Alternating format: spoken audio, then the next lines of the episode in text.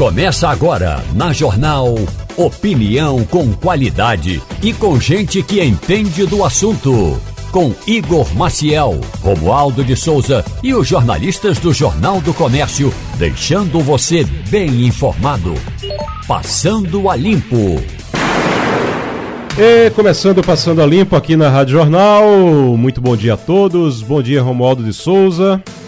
Bom dia, bom dia também ao nosso ouvinte. E como hoje é dia do irmão, eu aproveito a oportunidade para mandar um abraço para os meus irmãos de sangue e os irmãos de fé, de amizade e de café. Quer dizer que hoje é dia do irmão, é? Hoje é o dia do irmão. Ah, dia da Amazônia também. Eu estou vendo aqui agora, na... eu não tinha olhado aqui na, na folhinha do, do Ciro Bezerra, não. Dia da Amazônia e dia do irmão. Ah, tá bom. Então, para todos os meus irmãos também, os de, de sangue e os de fé, um grande abraço nesse momento. Edgar, muito bom dia. Bom dia, um grande prazer estar aqui novamente. Um grande abraço aí para vocês na bancada. E agora que eu acabei de descobrir também do Dia do Irmão, para os meus irmãos, todos eles também. Todo mundo mandando abraço pro dia do irmão, no dia do irmão, senão é, vai ter bronca em casa depois, tá vendo? Todo mundo que descobriu agora. O, a gente já vai direto agora conversar com a conselheira federal e representante do Conselho Federal da OAB, no Conselho Nacional de Direitos Humanos. É a Iane Teles. Ela é conselheira federal, representante da OAB lá no Conselho. Iane, muito bom dia. Bom dia, bom dia a todos os ouvintes, bom dia a todo mundo da rádio, Fazem Rádio. Muito obrigada pelo convite, desde já agradeço. Doutora, é, o, o presidente Lula aprovou um parecer da Advocacia Geral da União fixa pena de demissão para casos de assédio sexual. Eu estava aqui é, conversando, confabulando com meu querido Ciro Bezerra, antes de começar o programa, dizendo, rapaz, é um absurdo. Às vezes a gente se surpreende com as coisas que ainda não são crime nesse país, que não são criminalizadas, não é que não seja crime, mas não são, não são vistas da forma correta. Porque se você tem um assédio sexual comprovado dentro de uma empresa ou dentro de uma é, é, instituição pública, seja como for, você tem que ir lá e essa pessoa tem que ser demitida. Quer dizer que precisava ainda é, alguém assinar esse parecer para poder essas pessoas serem demitidas? Foi que aconteceu nessa assinatura de Lula? Isso não existia ainda? É, deixa eu te falar. Essa portaria, esse parecer, desculpa até, é de acordo com a portaria que foi de junho, que instituiu o programa de auxílio de prevenção de combate à assédio sexual no âmbito das autarquias e fundações públicas federais. Certo. Então, tinha objetivos. Acho que é bom a gente, eu já, já comecei a falar assim, para as pessoas entenderem o que é o instrumento, né? Claro, e por claro. quê? Uhum. A proposta, digamos assim, o programa, Porque é, fica, a ideia. Fica, do jeito enfim, que tá, fica parecendo norma. que antes não era crime e agora é. Mas sempre foi, né? Sempre. Na verdade, existe. É, quando a gente fala em crime, a gente tem que pensar a esfera penal e o que está tipificado no Código Penal e processo penal, enfim. Mas é, então, isso é um, vem de um programa que foi instituído agora, no governo Lula, em, em junho, esse programa de auxílio de prevenção e combate à assédio sexual em, nos âmbitos das autarquias e fundações públicas federais. E aí um dos objetivos era propor a uniformização de entendimentos jurídicos acerca é, desse enquadramento legal em relação ao assédio sexual. E, ou, é, e disseminar, de, de qualquer forma, e sobretudo, disseminar as boas práticas administrativas e fazer o debate com a sociedade. Então, assim, existe a tipificação, só que a discussão é, é, existe, já existia a tipificação, que eu digo, já existia o crime de assédio, mas a discussão e o, o debate agora, que o parecer traz, é como ele será visto dentro de uma instituição federal, né? Então, assim, obviamente que esse parecer vincula e faz o debate dentro dos órgãos públicos e que vai, e muita gente tem essa preocupação como que vai ser essa, como vai ser desenvolvido, mas que vai respeitar a, a, em, em termos de um processo disciplinar, um processo administrativo, na verdade, respeitar a ampla defesa, o contraditório, né, todo, todo, tudo, todo o processo legal em relação a quem está sendo, por exemplo, investigado pela prática desse crime dentro da instituição, que, inclusive, não retira a condição e a discussão, digamos assim, é, é, dele ser, da pessoa ser enquadrada e responder na esfera criminal, ou em outras esferas, de, dependendo é, o, a amplitude da, da conduta. Mas a, o debate em si é como será visto dentro dos órgãos públicos. E eu espero que, assim, essa, essa, essas instâncias dentro do órgão público, esses, esses espaços que forem é, julgar pessoas que suspeitas da prática desse, desse crime dentro das instituições, sejam inclusive espaços montados ou estruturados por mulheres, né? Especialmente por mulheres. Uhum. É importante. Porque não basta só a, a, a ideia, mas a, a, execução da ideia com, por pessoas que têm esse olhar sensível, né? Uhum. Porque imagine. Vamos lá, agora vamos discutir que o crime de assédio sexual tem que ser visto com os olhos, é, é, tem que ser bem visto, tem que ser bem apurado, tem que ser olhado, tem que ser vai ser trazido para a questão do processo administrativo em relação ao servidor, mas a gente precisa que a pessoa que apure né, tenha essa sensibilidade para entender que o, que, o crime, que o crime é de assédio, sim. que a conduta foi um assédio. Concorda sim. comigo? Uhum, sim.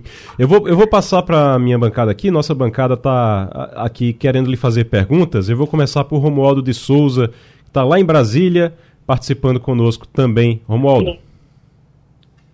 Iane Teles, muito bom dia para a senhora. Um ponto, um aspecto importante que eu vi nessa nota assinada pelo presidente ontem, é, que vincula, que tem um efeito vinculante. Essa decisão vale para toda a administração pública federal, direta e indireta.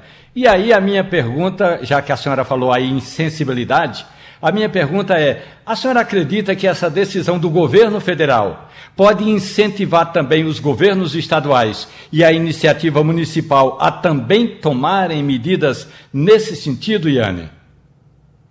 Romualdo, meu querido, eu não só acredito, como estou torcendo por isso. É, não só é, que aconteça, mas quando a gente. Quando a norma surge, Romualdo, eu acho que o papel mais importante dela é, e o efeito dela é fazer a sociedade debater. Então, debater o assunto. E aí criar uma cultura de respeito, criar uma cultura de, de, de sensibilidade em relação às minorias, né? uma cultura de igualdade. Então, é, já é muito positivo o assunto, já é muito positivo a proposta, a, a, o parecer, enfim, como, se, como a gente queira chamar, mas já é muito positivo o que aconteceu porque faz a sociedade debater e isso influencia em todas as, as áreas, influencia em todos os aspectos. E eu não só acredito como espero, Romualdo, que todos os governos, todos os municípios, enfim, todos, to, todos, não só essa proposta também a gente pode pensar é, em relação a, enfim, ao executivo, mas em todos os, todas as áreas, né, executivo, legislativo, judiciário, todos os, é, como é que se diz, todas as esferas, digamos, também. Doutora Iane Teles, conselheira federal, representante da OAB no Conselho Nacional de Direitos Humanos. O Adriana Guarda, bom dia para você. A Adriana está conosco já, a partir de agora. Adriana, bom, a gente está sem áudio de Adriana, vou passar para Edgar. Edgar Leonardo. Olá, bom dia. É, doutora, é, eu estava escutando aqui, eu estava pensando, como é que a senhora vê né, no setor público, algo que já vem sendo adotado com sucesso nas empresas privadas, que são realmente as regras de compliance, né, todo o tratamento de um conjunto de questões que o compliance aborda e que a gente já vê adotado com sucesso em empresas privadas. Como é que a senhora vê isso no setor público, que envolve não apenas o assédio sexual, mas uma série de outras questões que também são importantes para o bom convívio de todos aqueles que ali coabitam naquele ambiente de trabalho. É, como é seu nome? Edgar, né? Edgar Leonardo. Edgar, Edgar, então, ó, o próprio assédio né, sexual é definido pela Organização Internacional do Trabalho como uma conduta de natureza sexual é, manifestadamente manifestado fisicamente por atos, palavras, gestos, enfim. Tem todo, tem todo um conceito e que a, a organização internacional já vem tratando e trabalhando para que, que isso reflete, nas, eh, reflete em empresa, né, empresa privada e essa estrutura já vem é, de, de, cultura de igualdade, de respeito já vem sendo trabalhada e faz parte é, é, e essa e tudo isso que você trouxe, toda, toda essa mudança, to, todas essas questões em relação ao comportamento, à moralidade, à probidade, e a probidade a gente trabalha mais na esfera estadual, mas é, a, a, ideia de forma ampla, é, o, o, o, sentido de forma ampla. Isso tudo eu vejo com bons olhos e vejo que a gente está é, vivendo um, um, novo momento, né? Um novo momento de, do que é eh, digo assim, até de uma, de uma ideia mais humana nos setores privados, nos setores públicos, sobretudo mais humana, mas uma ideia de, de vida correta, de vida igual e de pensar nas minorias, porque sobretudo pensar nas minorias, sabe, Edgar? Porque não é só a gente pensar no comportamento em relação às empresas para um, um expediente, é, enfim, correto, mas, sobretudo, tratamento em relação às pessoas que recebem o atendimento e às pessoas que trabalham. E, ao mesmo tempo, uma qualidade de trabalho a gente gera, né? Então, compliance, todas essas questões que estão sendo trazidas e que, as, que estão sendo implementadas, que estão sendo discutidas hoje em dia, seja no âmbito privado, e agora, essas discussões sobre, sobre liberdade sexual, que violem a liberdade sexual como crime de assédio, é tudo muito positivo, né? é tudo muito positivo. Eu acho que o Brasil, especialmente, as condições que a gente tem, é, enfim, de tanta desigualdade e que isso gera, é, é, é, como é que se diz, deixa muito mais a margem, margem ou um risco de margem às pessoas, às minorias, né, quem na, aí na margem, na verdade, estou até sendo redundante, as minorias que estão à margem. Então, isso é muito positivo e é um debate importante para que a gente consiga, é, enfim, trazer qualidade de vida e consiga diminuir, diminuir as diferenças sociais, sobretudo, no nosso país. Então eu vejo uhum. dessa forma. Doutora Iane Teles, conselheira federal, representante da OAB no Conselho Nacional dos Direitos Humanos. Doutora, muito obrigado, obrigado pela participação aqui, pela, pela conversa. Volte sempre. Obrigada, bom dia para vocês todos. Bom dia. Eu quero falar sobre algumas Privatizações e concessões agora, tudo relacionado a Pernambuco. Ontem a governadora Raquel Lira deu uma entrevista dizendo que iria, é, que a, a, ideia realmente é de uma, é, de uma concessão ou privatização da Compesa. Ela confirmou isso ontem durante uma entrevista. A gente vem falando sobre esse assunto já faz algum tempo. E sempre que se falava, dizia, não, está se estudando, vai ver como é que vai ser isso. E aí, quando eu digo privatizações e concessões, eu estou falando não só da Compesa, mas também da do metrô, porque ela também falou sobre o metrô. Eu vou começar com a Compesa, porque a gente está agora. Hoje é, ele não pôde estar aqui no estúdio, mas ele, porque ele está em São Paulo no evento. Mas a gente vai conversar com ele por telefone agora. Fernando Castilho, bom dia. Bom dia, Igor. Bom dia, Bom dia, Romualdo. Bom dia, ouvinte da Rádio Jornal. A gente está também com a Adriana Guarda e com o Edgar Leonardo aqui na bancada. Ô Castilho, a Compesa, a gente já tinha falado sobre isso, eu tinha até escrito na coluna Cena Política já, que tinha até um, um calendário já sobre isso, já tinha até calendário de, de um estudo que estava é. sendo feito pelo BNDES, a gente antecipou isso aqui, mas ontem a governadora é Raquel Lira confirmou, já confirmou, que realmente a ideia é fazer uma concessão ou uma privatização, isso está em estudo ainda. Como a gente disse, é um estudo que está sendo feito pelo BNDES. Mas você trouxe uma, algum, uma informação aqui que é importante para entender. Porque toda vez que se fala em concessão, em privatização, aí todo mundo, ah, meu Deus, vão privatizar o que é público, vão vender o que é público e por aí vai. Só que tem um detalhe: a gente precisa observar como é que os serviços estão sendo geridos. Eu tenho certeza que as pessoas é, vão pensar diferente se elas é, souberem que a, a, água que hoje não chega pode ser que chegue, que é. o saneamento que hoje não tem pode é ser que tenha. desde que a gente tenha um serviço realmente adequado, né, Castilho? E a gente tem a Compesa que estava precisando de, de dinheiro para poder. pegou dinheiro com o Estado para poder pagar a folha no. Como é essa história? Explica aí. Olha, é, essa frase foi dita pela governadora ontem pela manhã, quando ela deu uma entrevista no Bom Dia Pernambuco, da TV Globo. O que chamou a atenção foi que ela, falando da situação da Compesa, dessa proposta de fazer essa concessão, ela disse, no começo do ano, logo que a gente assumiu, nós precisamos tomar dinheiro emprestado para pagar a folha de pagamento. Essa informação é completamente diferente do cenário que a gente teve no governo de Paulo Câmara. Ninguém nunca ouviu essa informação de que para chegar no fim do mês, a Compesa precisava buscar dinheiro no, no acionista controlador. Existem várias formas. O governo do Estado, por exemplo, faz aportes. O ano passado fez aportes é, trazendo para a companhia. Mas não é esse ponto de gerar fluxo de caixa. O que a gente está entendendo, que a governadora diz, é o seguinte, é que a situação da Compesa não permite, ou pelo menos não permitiu em 2022, ela sobreviver sozinha. E para fazer os investimentos e pagar as contas, ela tomou fazer empréstimo.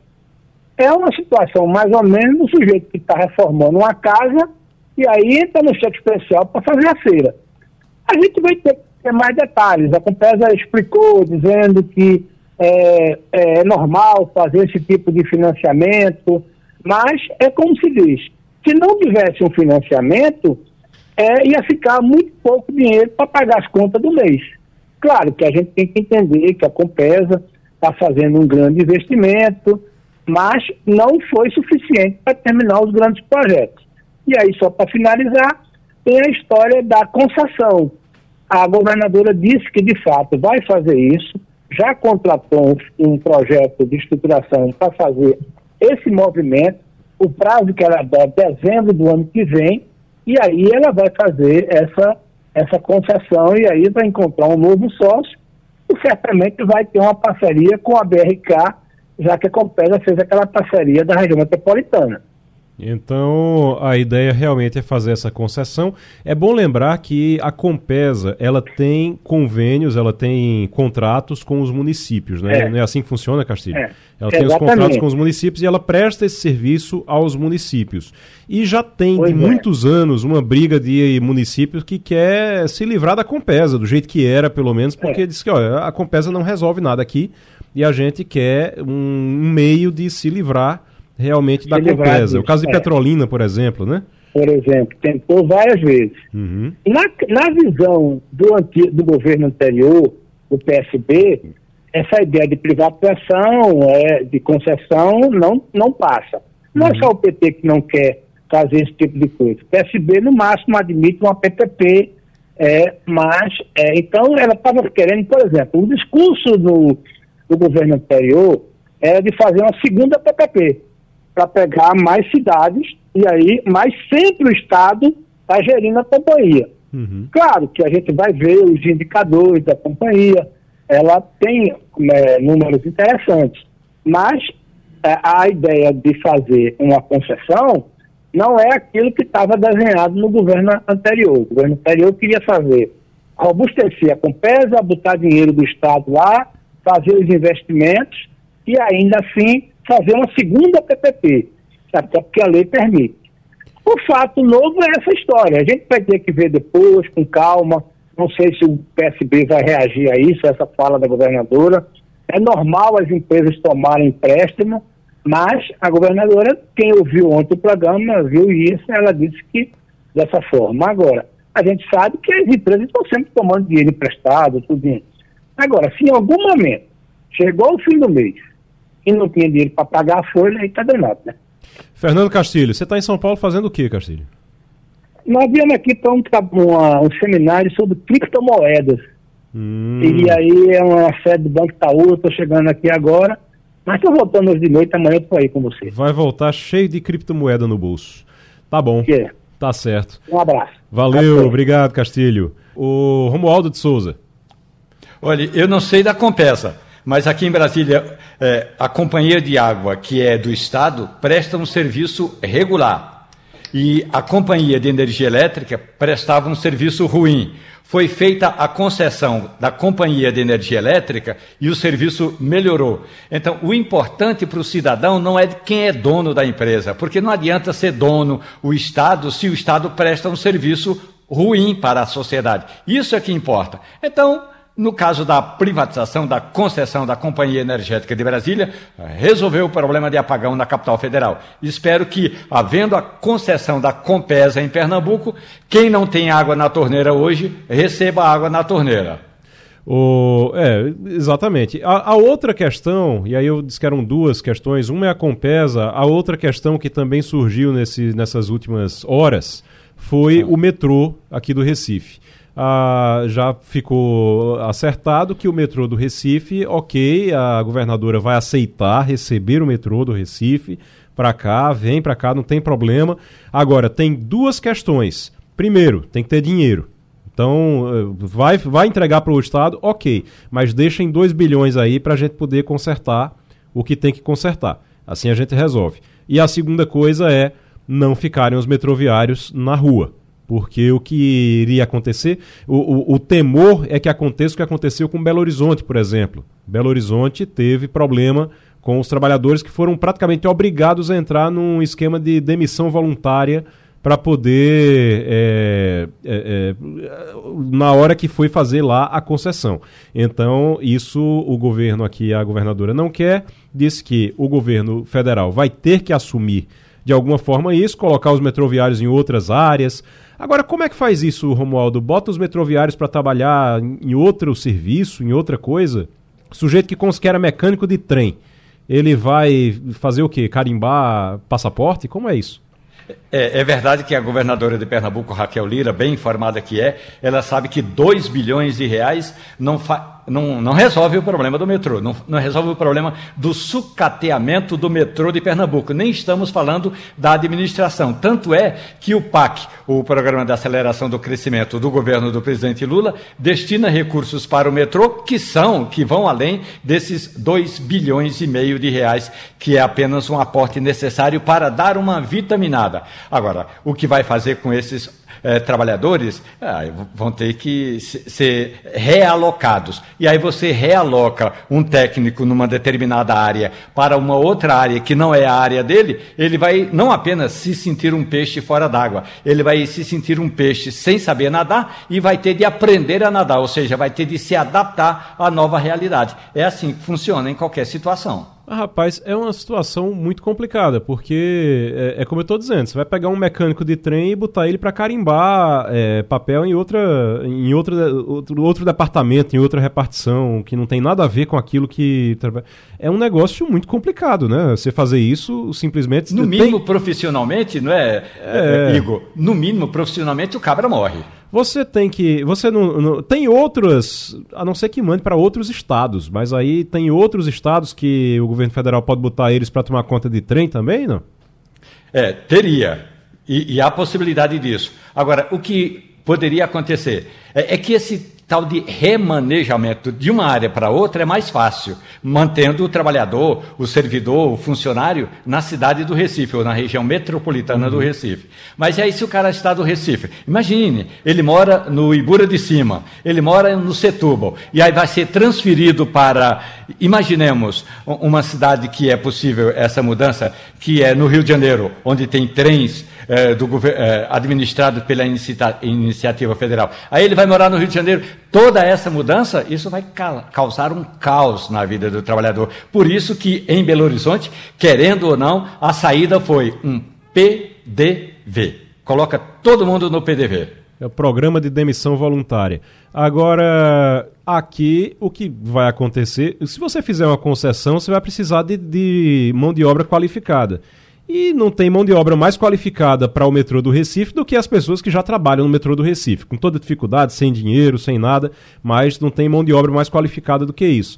Talvez, às vezes, a, às vezes o, o governante fica ali, não, mas vai ter que colocar eles em algum lugar.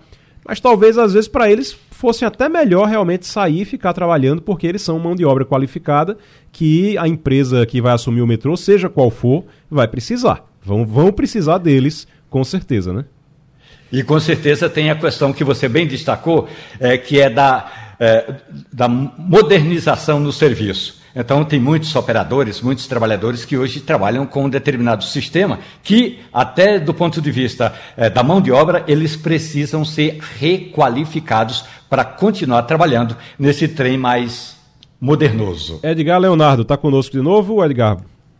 Estou sim, estou aqui Pronto. escutando. Deixa eu lhe perguntar então, a, a pergunta que eu fiz é, um pouquinho mais cedo. A privatização ou concessão da Compesa e do metrô são boas para Pernambuco? Olha, é, a gente quando fala de concessão ou privatização, às vezes muito mais importante da gente observar se é um, simplesmente uma concessão ou uma privatização, é os termos em que a gente vai gerar essa concessão ou privatização. São duas coisas bem diferentes. É, no caso da Compesa, a gente tem uma, uma, uma empresa onde a gente já tem algumas experiências de fato de sucesso, né? Mas isso precisa ser muito bem gerido e muito bem construído, porque a gente sabe dos riscos que existem no processo. O metrô, infelizmente, ele está numa situação muito difícil. Inclusive, para ele ser atrativo para uma concessão ou uma privatização, é, creio que algumas coisas precisam ser feitas. E eu acho que, que esse ponto agora que o Romualdo estava tocando, que é o dos trabalhadores, de fato, existe uma preocupação do trabalhador, porque ele tem uma maior estabilidade de emprego, naturalmente, no seu emprego público, para o qual ele estudou, fez um concurso. E, de fato, é, é, a gente tem que respeitar esse trabalhador que já está alocado e que teve um contrato feito em determinadas bases. Né? Mas é, é, é o metrô do Recife ele precisaria é, ser bem requalificado, porque a gente tem uma estrutura que, infelizmente, para quem conheceu o metrô no início da operação, que era um exemplo para o país, né, era um, um, um ambiente limpo, um ambiente seguro, um ambiente que tinha vigilância da segurança ferroviária federal. E a gente hoje tem um metrô e para o cidadão ele é amedrontador, porque uhum. ele é um ambiente sujo, ele é um ambiente inóspito, é um ambiente de risco. Então, é, ele precisaria de alguns investimentos. Talvez ele precise ter alguns problemas sanados antes de passar para uma concessão ou uma privatização, que é bom lembrar que é diferente. E aí talvez uma concessão pudessem ser, eu sempre acredito que é um caminho mais interessante. A gente vai com a Fabiola Góes. Fabiola hoje falando sobre Lula no G20. Fabiola, bom dia. Bom dia, Igor. Bom dia a todos. É isso mesmo. O presidente Lula vai presidir o G20 a partir de dezembro, só que nesse final de semana agora, 9 e 10 de setembro, ele vai participar de uma reunião em que ele vai começar, inclusive, em Nova Delhi a reunião, vai começar, tem uma reunião geral, vai ter a reunião geral do G20, mas ele precisa se alinhar ali, porque China e Índia estão em pé de guerra por causa da fronteira, e são dois países muito importantes para o G20. G20 também, os Estados Unidos também fazem parte do G20, China, Irã, vários países fazem parte dessa, é um conglomerado de países que são os mais ricos do mundo, e só que eles têm alguns problemas para poder conversar. Por exemplo, no meio dessa guerra né, da Rússia e contra a Ucrânia é um tema em que vai ser debatido. Alguns países estão do lado da Ucrânia, outros estão do lado da Rússia, então é um ponto de conflito. Eles vão ter que discutir sobre isso. Agora, a pauta do Lula para as próximas reuniões vai ser muito focada no combate à pobreza, em desenvolvimento sustentável, né, em mudanças climáticas, de maneiras com como que o mundo todo pode lidar com esse tipo de problema. Só que essa reunião, né, agora do G20, ela vai ser uma reunião onde formalmente o presidente vai receber, vamos dizer assim, a presidência, e ele está com esse pepino na mão, que além de tudo que está acontecendo no mundo por causa das consequências dessa guerra na Ucrânia, na Ucrânia vai ter que ainda enfrentar esse, essa rixa antiga, essa briga antiga entre Índia e China, sem falar também nesse momento de bipolaridade com os Estados Unidos. Né? Os Estados Unidos eles tentam fazer uma aproximação, e cada vez que vai alguma autoridade né, para a China, eles tentam se aproximar, têm falado palavras mais amenas, ultimamente não tem tido nenhum escândalo envolvendo autoridades chinesas, e o próprio presidente chinês não vai para essa reunião, já confirmou que não vai para essa reunião, então está todo mundo falando, os analistas estão falando que é exatamente por causa desse problema, mas é, seria principalmente agora nesse, nesse, nessa reta final com a Índia que está fazendo exercício militar no, na fronteira. Então é um, é um momento em que o G20 aí está em conflito e o pr presidente Lula vai ter essa árdua tarefa de tentar harmonizar. Ô, Fabiola, eu confesso a você que é, é muito importante o Brasil estar tá assumindo o G20.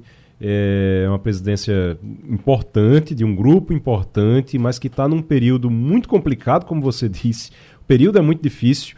E aí a gente fica preocupado com o Lula eh, sentado nessa cadeira. As declarações do Lula, ultimamente, não têm sido muito é, amenas em relação a coisa. Não, não tem sido de colocar panos quentes nessas confusões, não. Pelo contrário, são de levantar mais confusões. Mas vamos ver como é que vai se portar. Mas a gente fica, a gente fica um pouquinho apreensivo de como é que isso vai se dar pode gerar E também tipo de... tem um detalhe, ah. Igor, porque o, a primeira vez né, que o Brasil vai, vai conduzir Sim. um fórum assim tão grande uhum. e com. São mais de 100 reuniões que o presidente vai ter que fazer durante esse ano que vem, 2024. A logística vai ser reuniões em várias cidades. E aí, nesse momento, nesse cenário de guerra e nesse cenário de disputa Estados Unidos e China e também agora a Índia entrando no cenário, realmente Lula vai ter que se segurar e, e, fazer um papel mesmo de mediador desses conflitos todos. Não é um momento fácil, não. Romualdo de Souza.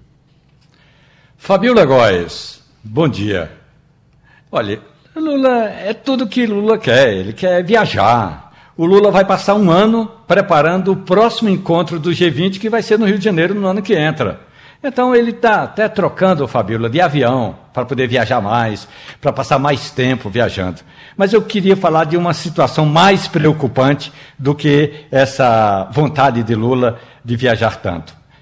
É, nesse encontro é, de Ordegan com Putin, ou seja, eles estão falando é, que o tal do acordo ou novo acordo de grãos pode não sair, o que significa dizer que se as torneiras é, que, é, em que passam os grãos é, da Rússia, principalmente, se elas forem fechadas aqui para o lado de nós, a gente pode encontrar alguma dificuldade. E estamos falando de Vladimir Putin, que muitas vezes se imputece com qualquer assunto, e com Erdogan, Erdogan, melhor dizendo, Erdogan, melhor dizendo, que muitas vezes é, toca a mesma flauta de Vladimir Putin.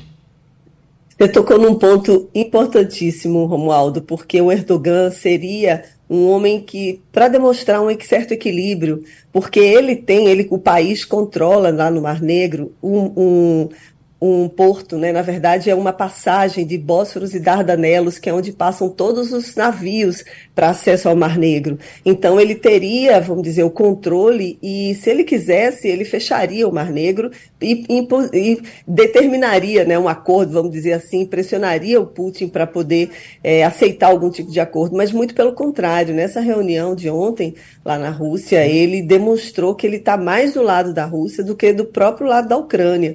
E ele não teve uma, uma, uma, reunião muito enfática e, pelo contrário, ele disse que ele está meio que pedindo para acabarem com as sanções contra a Rússia e é assim que o Putin diz. Ele diz que se voltarem, né, se, se, ele, se os acordos que foram cumpridos antes pudessem ser formalizados novamente e as sanções serem levantadas, ele voltaria para o acordo de grãos. E esse acordo de grãos impacta o mundo inteiro. A gente viu no ano passado que houve aumento do preço dos alimentos, a, aumentou a fome na África. Ele está tentando se proteger porque a Rússia está investindo muito na África e está dizendo que vai mandar grãos de graça para alguns países africanos e liberar alguns, alguns portos. Só que enquanto isso, enquanto eles discutem esse acordo, o Putin está ali destruindo portos na Ucrânia, destruindo cidades na Ucrânia, continua toda essa sanha durante essa guerra. Então, é mais uma reunião sem acordo e principalmente o que demonstrou é que o Erdogan, que é o presidente da Turquia, ele está mais do lado do Putin do que do próprio lado da Ucrânia. Fabiola Góes, direto dos Estados Unidos, conversando com o Passando a Limpo hoje, o Edgar Leonardo. Fabiola, é, é, retomando um ponto que Igor falou no começo, embora, claro, a questão aí da, da, do acordo de grão seja extremamente importante, mas é, Igor falou uma coisa importante, né? Lula, ele, ele de fato, ele tem umas falas né, nessa versão, digamos, 3.0 do governo Lula, que são falas um pouco é, preocupantes. E quando ele está à frente do G20, que é um grupo extremamente diferente, né? você tem ali de um lado Rússia, Turquia, China, mas do outro lado você tem Estados Unidos, Reino Unido, França, Canadá, que trabalham mais ou menos aliados. Como é que você percebe aí o mundo observando esse Lula com essas falas que muitas vezes apontaram numa direção pró-Lula, coordenando os trabalhos de um G20 rachado?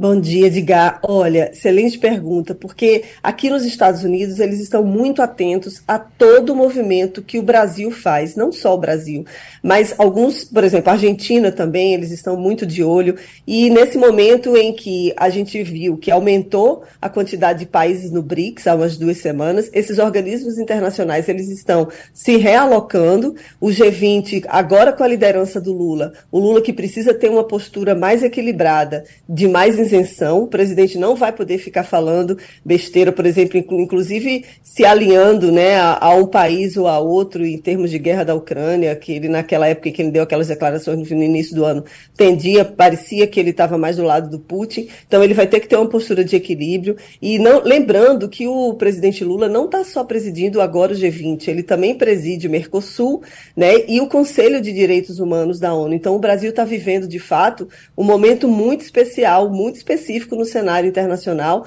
Nossa política externa mudou nos últimos quatro anos, porque o, o governo Bolsonaro praticamente o Brasil ficou alheio a essas discussões e o Brasil volta a esse cenário. Ele está viajando muito, né, Romualdo? A gente sabe disso. Ele visita a África, está visitando todos os continentes e parece que é uma estratégia de início de governo, né, do Celso Amorim, né, que foi o ex-chanceler brasileiro e assessor especial do presidente, de começar esse período, esse novo mandato dele com essas viagens, mas é uma tentativa de resgatar a imagem do Brasil no exterior. Estados Unidos estão muito atentos e principalmente atentos com essa independência, vamos dizer assim, do Brasil, que sempre foi mais alinhado dos Estados Unidos do que de qualquer outro país, mas agora o Brasil tipo criou asas, né? E aí está se alinhando muito com a Rússia, está se alinhando muito com a China, né? Países é, na, no mundo árabe. Então, os Estados Unidos estão atentos. Agora, o que espera que o Brasil tenha, de fato, uma neutralidade conduzindo o G20. Fabiola, só para a gente encerrar, o, a polícia dos Estados Unidos pode matar brasileiro fugitivo se ele não se render.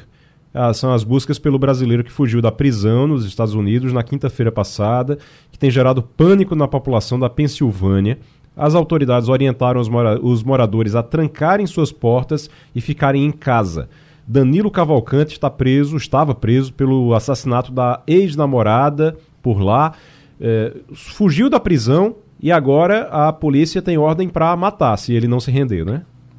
É isso mesmo. E olha, está tendo uma repercussão enorme esse crime aqui nos Estados Unidos, viu? Emissoras de televisão mostrando as buscas, fazendo passagem de repórter ao vivo no local porque agora são várias instâncias né, de policiais estaduais, distritais e federais usando helicópteros. Eles estão usando o helicóptero, inclusive, com um áudio da mãe do Danilo, pedindo para que ele se entregue. Ele foi condenado né, pelo assassinato, como você falou, ele matou a companheira na frente dos filhos porque ela não queria é, continuar o relacionamento com ele, e também porque teria descoberto um crime que ele cometeu em 2017 no Tocantins. Ele é fugitivo da polícia brasileira por ter matado um homem lá no, no Tocantins. Ela sabia disso e ia denunciá-lo. Então, é, para evitar que isso acontecesse, ele a matou há dois anos. E aí foi condenado à pena de morte, mas conseguiu fugir Há uma discussão muito grande sobre essa fuga aqui nos Estados Unidos, nessa, né, da cadeia. As autoridades estão dizendo que as cadeias são seguras, que houve uma redução de,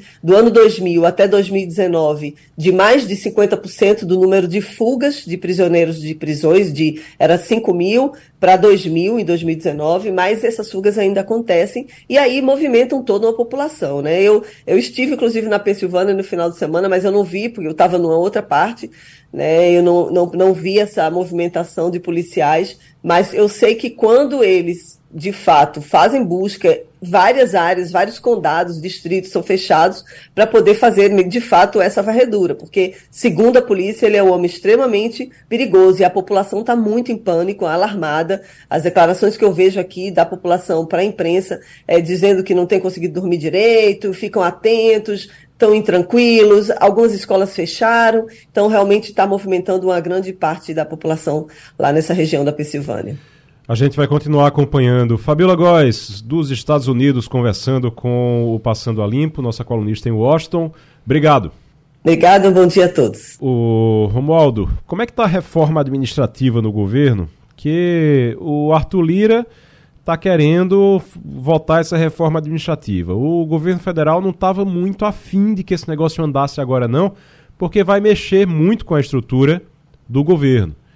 Como é que vai, como é que isso vai ser votado essa reforma para o pessoal de casa entender? Reforma administrativa, quando você pega os cargos lá, você vai reformular todos os cargos e a ideia é enxugar, é diminuir o tamanho do governo federal. Não é isso, Romualdo? É como diz o líder da oposição: um governo que quer fazer reforma administrativa e aumenta a quantidade de ministérios não está falando sério.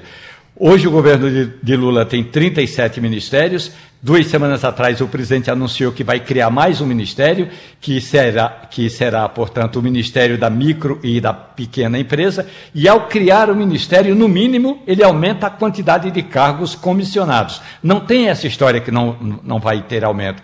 Tem de ter aumento. E ao movimentar ou ao trocar um ou outro nome de ministérios, isso também é, significa mudanças na estrutura administrativa do governo. O que o presidente Lula disse última, no, no último encontro com o presidente da Câmara dos Deputados é que isso poderia ser segurado mais um pouco.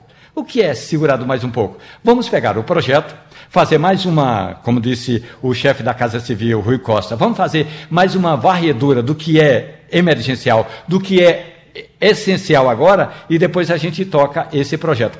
O que importa é, o governo não tem necessidade de fazer agora qualquer mudança. A preocupação do Palácio do Planalto é quando Lula vai fazer o anúncio dos dois ou três novos ministros, que já é uma novela, como eu disse hoje na Rádio Jornal, que se arrasta feito a novela La Reina del Flow. La Reina del Flow é uma novela que conta a história da música do interior da Colômbia. São 172 capítulos. Já passam de 100 os dias em que Lula fica dizendo que vai fazer a reforma eh, ministerial. Então, reforma administrativa vai, vai sair mas só depois que o presidente resolver esse imbróglio com o, o Centrão, que é realocar o Centrão para o governo, e aí depois pensa-se em fazer a tal da reforma administrativa. Rapaz, a gente começou falando dessa tal da reforma ministerial como brincando como novela, falando como piada em que é novela, mas já vai com mais de 100 capítulos, né?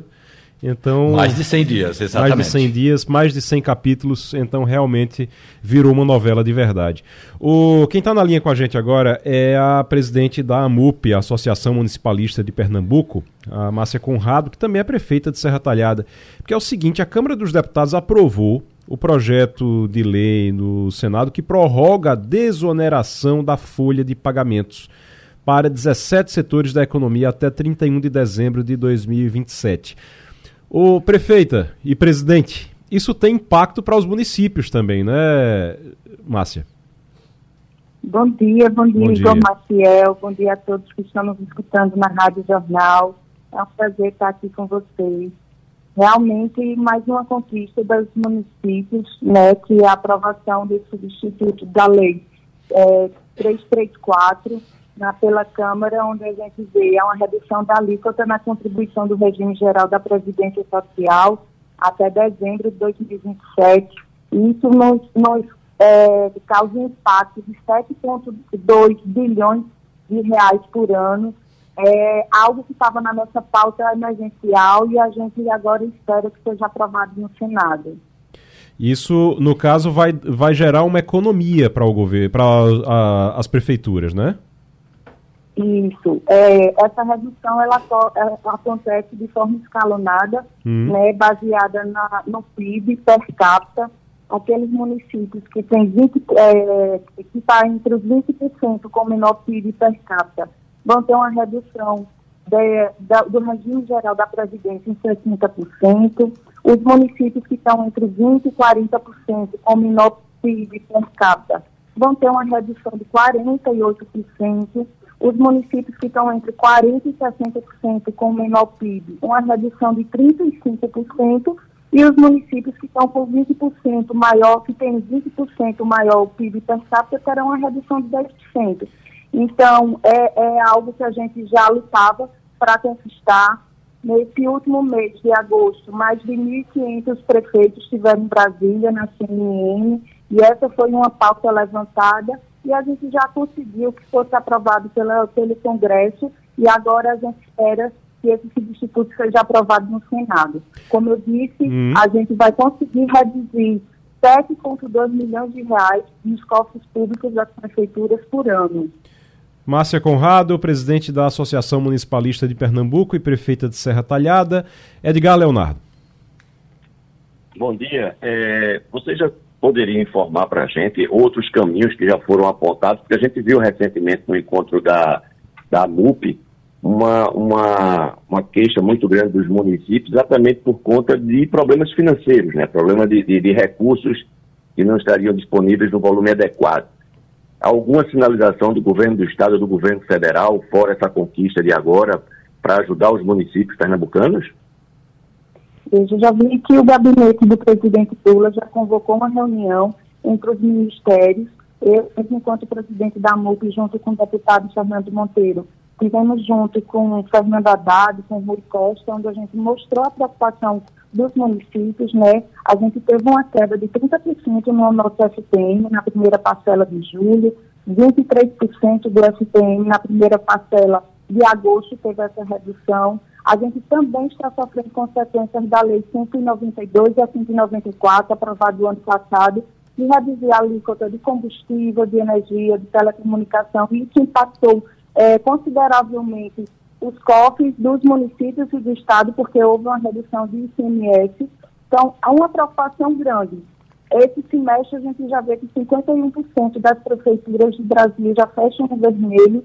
O ano passado a gente tinha menos de 10% é, dessas contas negativas nos municípios. Então a gente também solicita a aprovação da PEC 25, né, onde a gente prevê, pede 1,5% do SPM, é, que seja implementado nas nossas contas, assim como a liberação das, do pagamento das emendas, principalmente a de custeio de saúde, é um serviço muito demandado nas prefeituras. É, estive também no governo estadual, onde a gente vê também a, a preocupação é, da governadora em ver que agiliza o pagamento das emendas dos estados estaduais, só na saúde é algo que em torno de 50 milhões de reais.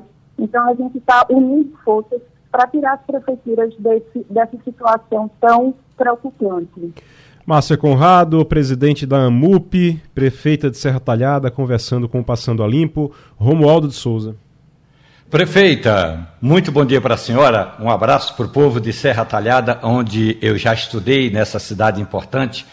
Agora, lhe digo uma coisa, eh, prefeita, a senhora que tem vindo muitas vezes a Brasília, é, sabe que o tal do pacto federativo do governo, do Congresso discutir o papel dos estados é fundamental. Agora, às vezes as prefeituras ficam muito à margem do debate, não tanto por falta de pressão dos prefeitos, mas porque nem sempre o Estado, ou os, melhor dizendo, os deputados federais e senadores escutam os prefeitos. Agora que a gente vai ter uma campanha eleitoral no ano que entra, talvez os prefeitos sejam mais ouvidos. E aí a minha pergunta é: com essa redução da alíquota, com essa desoneração da folha de pagamento, a prefeitura não vai, não vai ficar com menos recursos eh, na hora da formação do tal do bolo do Fundo de Participação de Municípios?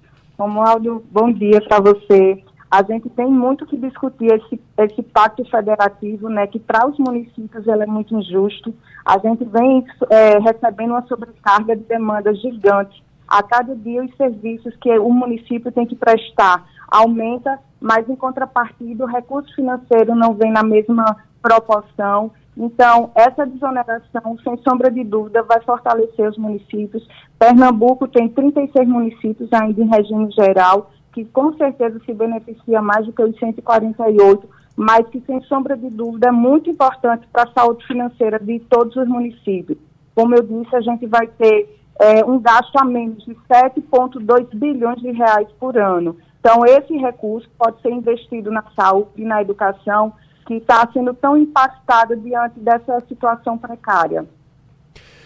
Prefeita Márcia Conrado, presidente da AMUP, Associação Municipalista de Pernambuco, muito obrigado, obrigado pela participação aqui no Passando a Limpo. Eu que agradeço, um abraço a vocês. Romualdo, uh, acabou a CPI das Americanas. E acabou, acabou. em nada, né? Acabou dando em nada, porque tem um relatório dizendo que não tem como fazer um relatório. Tem uma, na verdade, foi uma CPI que chegou à conclusão de que não, de, não tinha como ter feito uma CPI. E que não precisava fazer que aquela CPI, porque é. a investigação já vinha sendo feita pela Comissão de Valores Mobiliários, já vinha sendo feito pela Bolsa de Valores, então não tinha por que o Congresso Nacional, e especificamente aí a Câmara de Deputados, se meter nessa CPI. Isso é um assunto da iniciativa privada, que a iniciativa privada e os órgãos reguladores se encarreguem disso. Da mesma forma, como o que está acontecendo agora com a CPMI, eh, desculpe, não a CPMI, com a CPI, Comissão Parlamentar de Inquérito, que trata eh, das, dessas operações do, eh, de bitcoins, de pirâmide. Isso não vai dar em absolutamente nada. Olha o que aconteceu na semana passada. Foi lá o Ronaldinho Gaúcho, e aí o Ronaldinho Gaúcho disse: nunca fui convidado, não tem.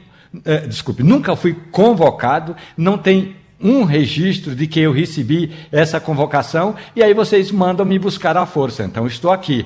Não tem nenhum pedido para que eu devolva o passaporte e vocês me prendem o passaporte. Você, ou seja, em algumas situações, as CPIs são simplesmente catadores de holofote. E o que mais tem no Congresso hoje é caçador de Pokémon, é deputado e senador atrás de uma luz de holofote. Agora... Tem um trabalho importante do Congresso Nacional. Sim. Não estou desmerecendo o trabalho do Congresso, mas em algumas situações essas CPIs não servem para absolutamente nada a não ser gastar o dinheiro do contribuinte. É, agora vamos lá. A gente teve, a gente teve o, a CPI naquele momento ali que vamos criar, todo mundo resolveu criar uma CPI para chamar de sua. E aí teve a CPMI do golpe, a dos atos do 8 de janeiro, teve a CPI das Americanas, teve a CPI das pirâmides, teve teve mais do MST, eu, do MST, eu estava esquecendo do MST. Isso. Aí vamos lá, vamos fazer um balanço. A CPMI do golpe era uma briga do da, da oposição, no caso dos bolsonaristas e muitos, inclusive caçadores de Pokémon, como você chama, né, que é ali só buscando clique, buscando é, engajamento eles foram, a CPI virou, virou completamente. Que o que era, a, era contra o governo virou tudo a favor do governo. A CPI do MST foi esvaziada. Serve para nada mais. Já foi, já entrou gente, já saiu gente, é, quase acabou, tá ali respirando no, nos, nos aparelhos, mas tá praticamente acabada, esvaziada. Aí você tem CPI das Americanas, que a conclusão da CPI das Americanas foi que não precisava de CPI das Americanas. Foi a conclusão. A gente não está fazendo piada, não, tá, gente? Isso está no relatório. Isso é o relatório do. O relatório final da CPI foi que não tinha como fazer CPI, não tinha por que fazer CPI. Então, assim, a CPI das Americanas concluiu que não precisava de CPI das Americanas. Aí você tem a CPI das pirâmides. Você disse aí que está também respirando por aparelhos. Também. Está faltando alguma nessa lista aí? Não, é, essas aí já são suficientes. É, e agora a... o que a gente é, ah. vê é, no caso é, da CPI da, das pirâmides, eles convocaram os diretores da 123 milha. Aí eles não foram. não, não compareceram.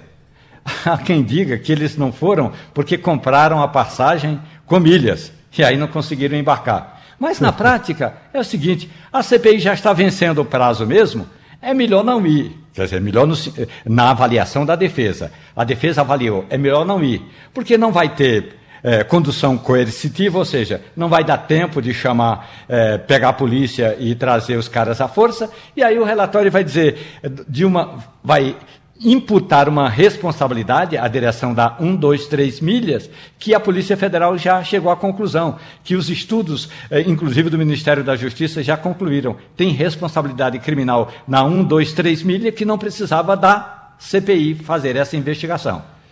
É difícil desse jeito porque a CPI é, é, um, é, um, é algo, é um, uma ferramenta extremamente necessária, é, deveria ser tratado com seriedade e infelizmente não é é, isso leva realmente a gente a, a, descredibiliza todas as CPIs. Você começa a olhar para essa CPI somente como palanque para o pessoal ficar buscando holofote ali, buscando clique, buscando engajamento em rede social e não deveria ser isso. É muito triste que se transforme nesse tipo de coisa.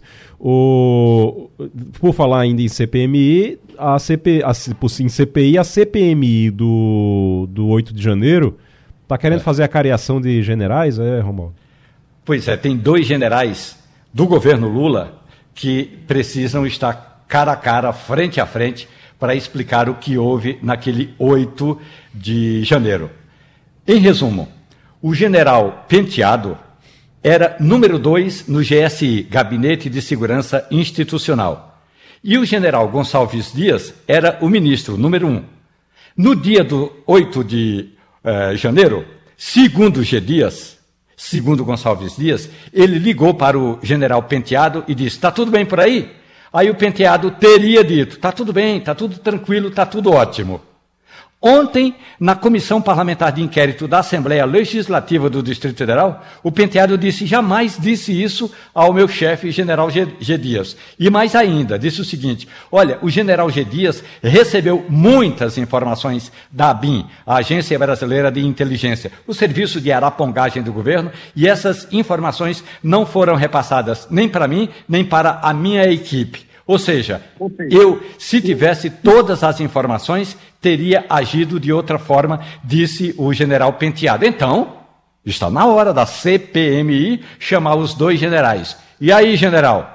General G. Dias, o senhor que era o ministro, o senhor recebeu ou não recebeu informações da ABIN? Sim, recebi. Ou não, não recebi. E se recebeu, por que não repassou para o auxiliar, que estava lá no Palácio do Planalto, organizando a tropa? Então, tudo isso já está na mira da CPMI. O danado tudo, todo é que a CPMI vai fazer uma reunião administrativa hoje, e aí suspendem-se os trabalhos, porque amanhã tem que ser fechado, 7 de setembro é feriado, 8 de setembro é ponto facultativo, aí só na terça-feira da semana que vem. Ô, professor Edgar Leonardo, o Banco Central vai acelerar ritmo de corte na Selic, porque o ministro da Fazenda está dizendo que não, que devia acelerar, devia começar a diminuir mais. A previsão era cair no máximo um ponto percentual até o final do ano. Mas tem, tem gente defendendo que tem que cair mais. O senhor acredita nessa possibilidade de acelerar a queda, a queda na taxa de juros? Olha, é, a gente tem que lembrar que taxa de juros é uma coisa que a gente sempre repete, a gente já, inclusive já falamos aqui, taxa de juros não se derruba por decreto presidencial ou pressão política. É, já fizemos isso no passado e não deu certo.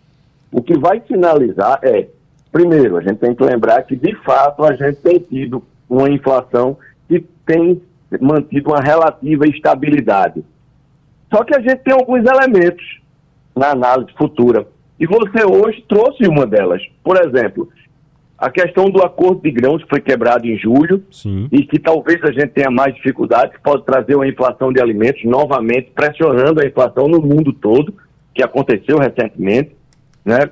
A gente tem um cenário ainda que é positivo, que é o cenário do petróleo. O petróleo atingiu uma estabilidade com um preço um pouco mais alto, mas sem subidas repentinas. Né? Inclusive, é, é, apresentou algumas quedas para 70 e poucos dólares o barril, na medida em que a gente teve também a sinalização de descoberta de outros campos, etc. E a gente pode ter um preço futuro do petróleo que não pese tanto. Tudo vai depender muito dessa leitura da inflação futura. O que acontece é que eu acredito sim que a gente deve ter uma queda da taxa Selic, porque a tendência tem sido essa, já tem sido demonstrado, inclusive no último relatório, isso foi demonstrado. Eu só não creio que isso venha a ser é, de forma muito abrupta, como algumas pessoas estão torcendo, com um corte muito grande. Eu acho que deve seguir a tendência, deve seguir a tendência aí de cair talvez ponto 75, mas uma sinalização de que vai continuar em queda. Ponto 75 é, já para a próxima agora ou até o final do ano? Até o final do ano. Até o final do ano. Para completar aquele um ponto percentual que, é... que foi prometido, né? Que disseram que era a previsão uhum. realmente. Sim. Agora, no ano que vem, aí muda o presidente do Banco Central em 2024?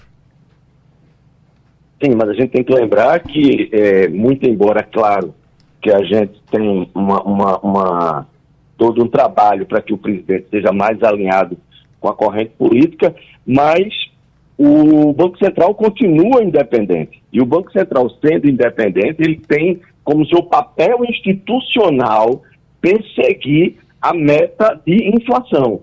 Então, a princípio, o presidente do Banco Central ele tem um papel, né, que é o papel de perseguir essa meta de inflação e não ficar subalterno né, à execução da política monetária do governo federal. Até porque isso é uma armadilha danada, esse negócio, né, o Romualdo também. Isso é uma armadilha danada, porque você diz, ah, devia baixar, ah, devia baixar. Mas e o presidente do Banco Central vai lá e baixa só porque o governo acha que devia baixar, só porque Fernando Haddad acha que devia baixar a taxa de juros? Depois, quando a inflação pipoca, aí o governo não vai assumir, não. Vai dizer, ué, o Banco Central não é independente? Né? É uma armadilha danada isso também. Olha, é, é bom é, lembrar. Oi, Não, desculpa, por favor, Romualdo, continue. Eu, eu, só ia fazer um comentário. E é bom lembrar que o conselho que decide é, exatamente sobre taxa de juros, claro, tem o voto qualificado do presidente do Banco Central. Mas o conselho tem gente colocada ali por Lula, inclusive.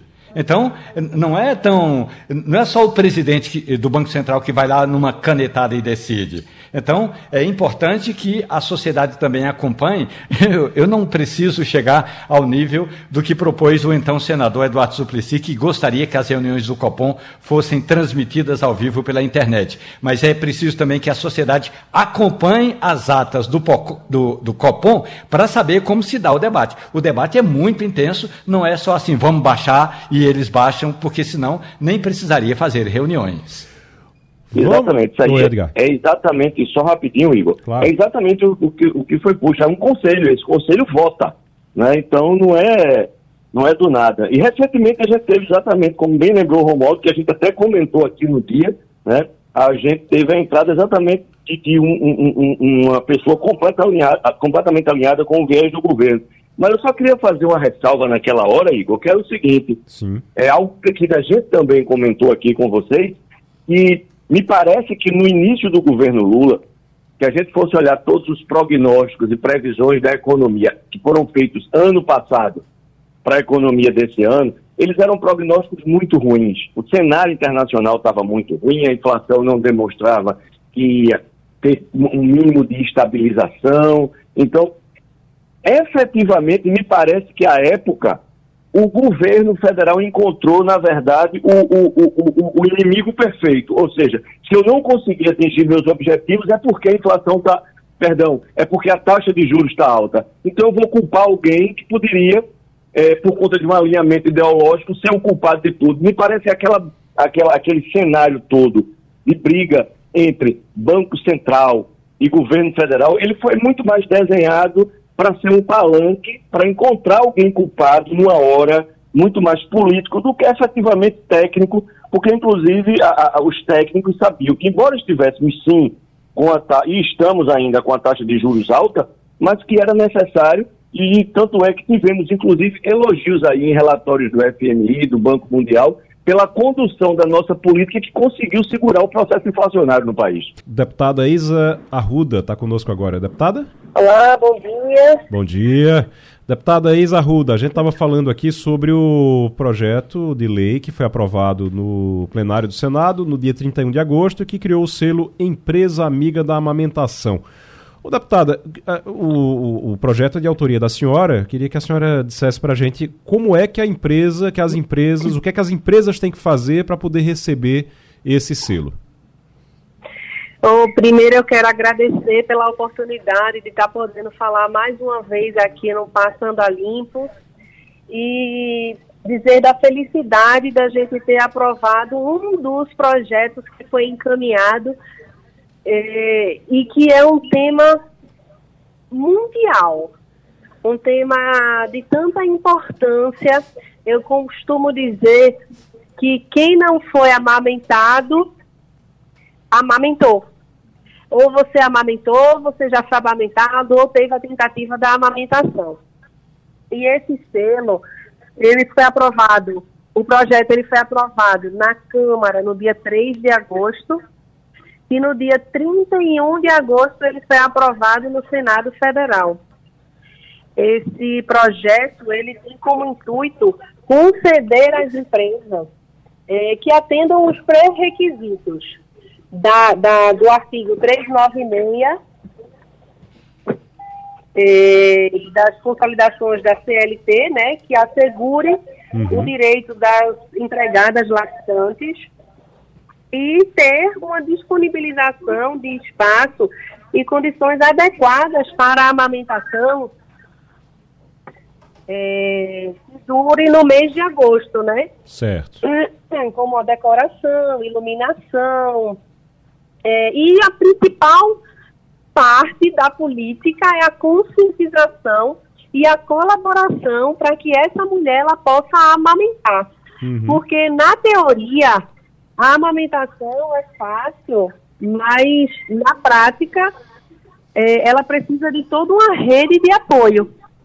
Porque se a mulher ela não tem esse auxílio das instituições, da organização, é, de organizações da sociedade civil, ela não consegue amamentar exclusivamente pelos seis meses. Uhum. Porque nós somos referência no o país internacionalmente em, em, banco de leite. Que, inclusive, é, o primeiro banco de leite do país foi em Pernambuco, no IMIP. Muito bom. E por mais que sejamos referência por mais que tenhamos essa estatística é, em crescente no nosso país, nós ainda estamos muito aquém do que é previsto. Nós temos um pouco mais de 45% de mulheres que amamentam é, exclusivamente pelos seis meses de vida. Deputada... E a estimativa é que em 2030, Sim. nas agendas 2030, né, dos ODS 2030, a gente tenha 70% das crianças sendo amamentadas de forma exclusivamente. Deputada Isa Ruda, uh, conversando com a gente aqui, ela que é autora do projeto uh, que cria o selo Empresa Amiga da Amamentação, foi aprovado no plenário do Senado Federal no último dia 31 de agosto. Romualdo de Souza. Deputada Isa Ruda, muito bom dia, muito grato pela gentileza dessa conversa. Agora, imagine se você tem uma empresa, deputada, o nosso ouvinte tem uma empresa e faz tudo isso que a senhora está falando aí, que falou no seu projeto e está aprovado agora, só falta a assinatura do presidente Lula. Criou lá o espaço para amamentação, o espaço asseado, com iluminação. É, eu lhe pergunto, e aí a empresa faz o que para conseguir esse selo? Vai na prefeitura? Vai no governo estadual? Ou é um selo federal, deputada? É um selo federal, que ele terá validade de um ano e será reavaliado é, periodicamente. Porque para que ele possa ter de forma continuada essa é, identificação né, da empresa como empresa amiga da mulher que amamenta empresa da mulher trabalhadora que está de forma lactante, ele precisa estar regularmente, a cada ano, realizando as propostas num projeto de lei. Deputada Isa Ruda conversando com a gente, mas, é, ô, deputada, só para a gente entender, como é que faz a solicitação é, ao governo federal? Em algum, seria em algum site, alguma coisa? O governo vai ter que disponibilizar isso ainda? Alô, deputada? Alô? Oi, tá me ouvindo? Acho que perdemos novamente a conexão com a deputada Isa Ruda. O, o, Romualdo, só enquanto a gente refaz a, a conexão aqui com a deputada, hum. é, como é que, assim, esse selo ele passou no Senado, mas vai ter que voltar ainda para a Câmara ou já está, falta só a sanção? Não, já, só falta a assinatura do presidente Lula passou na Câmara com uma facilidade impressionante. Aliás, é bom que se diga que é difícil um parlamentar de primeiro mandato aprovar um projeto com tamanha rapidez. E a deputada, eu acompanhei vários, eh, várias iniciativas da bancada de Pernambuco, acompanho diariamente e acompanhei esse projeto especificamente. Conseguiu aprovação na Câmara em regime de urgência, foi para o Senado, também a deputada se mexeu bastante, foi lá, mexeu, falou, eh, pediu apoio dos líderes, foi aprovado. Então, aprovado na Câmara, depois no Senado, agora só falta a assinatura do presidente da República. É, falta então somente a sanção, isso deve demorar no máximo um mês aí para. Se for no, no mesmo ritmo que o Lula está resolvendo as questões do Ministério, aí vai demorar um bocado. Mas se, não, se ele não assinar em 45 dias, tem a sanção tácita, né? Exato, exato. Mas hum. esse é um projeto, inclusive, que a, a ministra das Cidades é, Cida Gonçalves, Cida Gonçalves também é, manifestou apoio, então é, é, o tipo do projeto que a Cida também vai botar debaixo do braço com a deputada Isa Arruda e vai lá e pede a assinatura do presidente, não, não tem é, muito problema não. Agora, o, o que realmente é, é, precisa ficar referendado é a empresa que, que, que já presta esse serviço, como é que ela faz para pedir ao governo federal essa, esse selo, né, para colocar ali como é, importante destaque, olha, nós contribuímos com a amamentação no Brasil. O, o professor Edgar Leonardo, o senhor quando, não sei a sua idade, mas eu acho que o senhor desfilava na, no 7 de setembro, não? não, não cheguei a desfilar no 7 de setembro, não. não. Eu cheguei sim eu tenho 50 anos, faço esse mês 51, Igor. Hum. Mas eu sou do tempo que nós tínhamos sim um desfile é, importante. E meu pai, né, me levava quando criança para a gente assistir aquele desfile na Mascarinhas de Moraes, sim. aqui no Recife. E a gente ia no 7 de setembro olhar tudo aquilo, porque meu pai foi ex-militar do CPOR e ele ficava bem satisfeito em levar a gente, ainda é criança, para assistir. Depois não, depois a gente deixou de fazer esse passeio, que é um passeio muito mais interessante para criancinha de, sei lá, 6, 7 anos. É, eu, eu confesso que eu fazia, eu participava do desfile na época do colégio, na época de. Eu era pequenininho lá, mas a gente tinha que aprender os hinos. Vocês eh, tiveram que aprender os hinos também, não? Porque eu tive que aprender é. os hinos. Eu sei todos os hinos que você imaginar, de, da bandeira, da independência. Eu aprendi também. A gente não é. desfilava, Igor, no colégio, mas uhum. a gente aprendeu porque eu estudei em dois colégios católicos. Sim. E o que eu estudei enquanto ainda era pequeno, até a terceira série, ainda era daquele tipo que a gente fazia fila no colégio para entrar e na entrada do colégio a gente não só fazia as orações da gente, quando a gente cantava o hino do colégio, para depois cantar o hino nacional, o hino da bandeira, para poder a gente entrar para a sala de aula, né? Então, era um colégio de freira, e a gente fazia tudo isso antes de entrar para a sala de aula. Aí o tinha... ano todo, uhum. não era só em 7 de setembro, não. Tinha o hino do colégio também, era? Tinha o hino do colégio também. É, na minha, na minha escola, no meu colégio tinha também, eu, eu lembro até, eu estudei no, no colégio diocesano lá em Caruaru, eu tinha diocesano, o colégio querido, sombra amiga, fecunda lição. Eu sei até hoje também o, o hino. Eu decorava é, eu sei também, mas eu não vou me arriscar a cantar não, porque os seus ouvintes não merecem isso. é, mas eu estudei, Estudei no Colégio Imaculada Conceição, no Barro, uhum. e estudei no Colégio Marista, Recife, a partir da quarta série. Oh, e nos uhum. dois, a gente cantava o hino do colégio, né? Rapaz, eu, eu vou dizer uma coisa: quem estiver me ouvindo que for de, de, de, Caruaru, aqui no Recife, for de Caruaru, estudou no Diocesano, com certeza vai lembrar dessa, de, desse hino. A gente recebia, todo início de ano, a gente recebia a letra para não esquecer, e aí tocava todo dia lá. Eu acho que ainda, ainda é assim. Ô, Romualdo, você desfilava no 7 de setembro, Romualdo? Eu desfilei a última vez quando eu tinha 18 anos quando eu era da polícia e da aeronáutica, quando eu fiz o serviço militar. Mas no passado, mais res... no, no, passado, eu também desfilei em Petrolina. O aniversário de Petrolina é dia 21 de setembro. E eu estudava num importante colégio lá, colégio evangélico, polivalente, e tinha um desfile lá em Petrolina. Aliás, o, o, o 21 de setembro em Petrolina é mais importante do que o 7 de setembro, de tão grande é a festa. E aí eu me lembro que eu era cobrador de ônibus e nesse dia o Leãozinho, o dono da empresa, me liberou para eu poder desfilar no colégio evangélico porque eu era porta-bandeira e ele achava que eu ia ter também ali um adesivo da empresa Jolina. Claro que eu estou brincando, mas é como se fosse isso. Então eu era porta-bandeira, sim, desfilei. Desfilei em Carnaíba, em Serra Talhada, por onde eu estudei, eu desfilei. O último desfile foi quando eu, eu tinha 18 anos, estava no serviço militar na polícia da aeronáutica. Eu quero dizer que no dia, no próximo 7 de setembro, é na quinta-feira, a gente vai estar aqui ao vivo com o programa, tudo normal, tudo direitinho.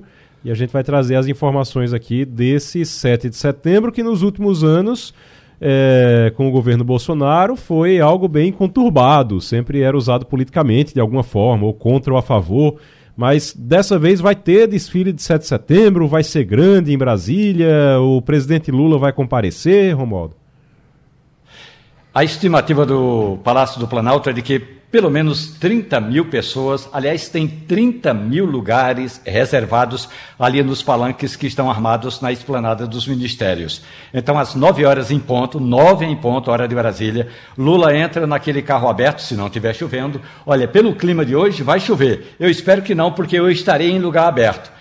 Então, eh, Lula vai sair num carro aberto com a primeira-dama, Rosângela Lula da Silva, ali da porta do Palácio do Planalto, sobe uma grande rampa, de carro, claro, e chega ali onde ficam as autoridades. Aí tem o primeiro momento, a, a, a, revista Tropa. Então, o comandante militar do Planalto eh, passa o comando das tropas ao presidente Lula, isso chama-se revista As Tropas. Lula cumprimenta as autoridades que estão ali, aí começam os desfiles da Marinha, pela ordem, da Marinha, do Exército e da Aeronáutica, depois da Polícia Civil, não, não, não, da Polícia Militar, da Polícia Civil e de alguns colégios. Também teremos um possivelmente está marcado, mas não sei se vai ter, um desfile do povo lá do, povo dos integrantes é, do grito dos excluídos. Logo depois, Lula nem vai cumprimentar direito, direito as autoridades. Pega o carro, vai para o Palácio do, da Alvorada, onde ele mora, toma um banho, pega um helicóptero e vai para o aeroporto, porque ele viaja para Nova Delhi, na Índia. E ele vai para Nova Delhi para é, assumir o, o, G20, é isso? Vai ter lá já? É, vai ter uma reunião do G20, reunião que são as que 19 é, é, hum. maiores economias do mundo, Sim. mais o, a, a, economia portuguesa, é, desculpe, europeia. Ah, e aí, depois da, é, dessa reunião, Lula vai passar um ano organizando um grande evento que vai ter do G20, no ano que entra, na cidade do Rio de Janeiro. E claro que é, é, bom lembrar, hoje tem uma solenidade importante no Palácio do Planalto, que o presidente vai lembrar o Dia da Amazônia, mas também lá no G20, Lula vai falar da importância das é, 20 economias mais ricas do mundo de investirem em programas é, para combater o desmatamento, os incêndios e a grilagem de terra na Amazônia. Rapaz, eu estou vendo uma, uma coisa aqui, um dado aqui agora, queria encerrar só com isso, que a gente, tá, a gente fica falando do BRICS, do BRICS, do BRICS, e o novo BRICS, agora com mais países, inclusive países do Oriente Médio. Eu estou vendo aqui que é um grupo com muita força, viu, professor Edgar? Um grupo com uma força danada, força econômica muito grande. O novo BRICS ele é responsável por 42% do petróleo mundial, agora. 42% de todo o abastecimento mundial de petróleo. Vai ficar 72% dos minerais de terras raras 75% do manganês do mundo, 50% do grafite e 28% de todo o níquel no mundo está nesse grupo, nesse bloco dos BRICS. É algo que chama realmente a atenção e chama a atenção da gente para aquela história de que o, o, a balança do mundo está mudando. A balança do mundo está mudando, professor? A balança do mundo está mudando, sim, isso já vem acontecendo há um bom tempo. É importante também lembrar que a gente tem três regiões, três áreas no mundo onde a gente tem a tendência de que o petróleo passe a ser muito mais importante do que é. E está na América Latina, A gente tem a Argentina se destacando com a descoberta de campos, a gente tem a Guiana com descoberta de campos, a gente tem o Brasil com descoberta de campos na Amazônia, é por isso que a gente não se iluda que toda essa pressão e essa discussão que a gente tem no Congresso para saber se é permitido prospectar, eu acho muito estranho você proibir, inclusive, de, de, de estudar para descobrir se tem uma, uma potencialidade ali, né? Mas a gente tem sim, a gente tem aí nos novos BRICS e a gente tem uma, uma, uma balança que começa a pesar, porque se você observar, é, a grande parte desses países que entraram, eles têm sim uma, uma nessa balança que a gente não pode deixar de, de, de observar que de um lado a gente tem fortemente a China, do outro os Estados Unidos, a gente vai ver que os BRICS eles estão dentro, nessa balança com um grupo agora onde existe, é claro, uma diluição da, da, do poderio de, de, de, argumentação e de posição do Brasil, porque agora somos mais membros, mas a gente tem países que têm talvez um alinhamento é, muito próximo com, com, com a Rússia, né? E, e, e, etc. Então a gente tem sim, os BRICS eles começam a ter uma importância muito forte, já tinham uma importância muito forte, e a tendência é que eles cresçam ainda mais de importância. Agora é importante lembrar que na medida que a gente tem mais países, claro que o Brasil ele dilui o seu poder dentro desse bloco, né, que antes a gente poderia ter um poder muito maior de influência e etc. Muito bem, tá bom então. Vamos encerrando aqui o Passando a Limpo. Romualdo de Souza e Edgar Leonardo, muito obrigado aqui pela participação é, na bancada. Muito obrigado a você. Amanhã a gente está de volta com o Passando a Limpo. Na sequência tem o Tudo é Notícia e o debate. Depois tem a edição do meio-dia. Hoje a Natália não tá? Quem é que tá? É o Tony? Tony Araújo. Tony Araújo, então, com tudo a notícia e com o debate, Natália de férias e na sequência Vitor Tavares com a edição do meio-dia. Um grande abraço para você e até amanhã. A Rádio Jornal apresentou opinião com qualidade e com gente que entende do assunto. Passando a limpo.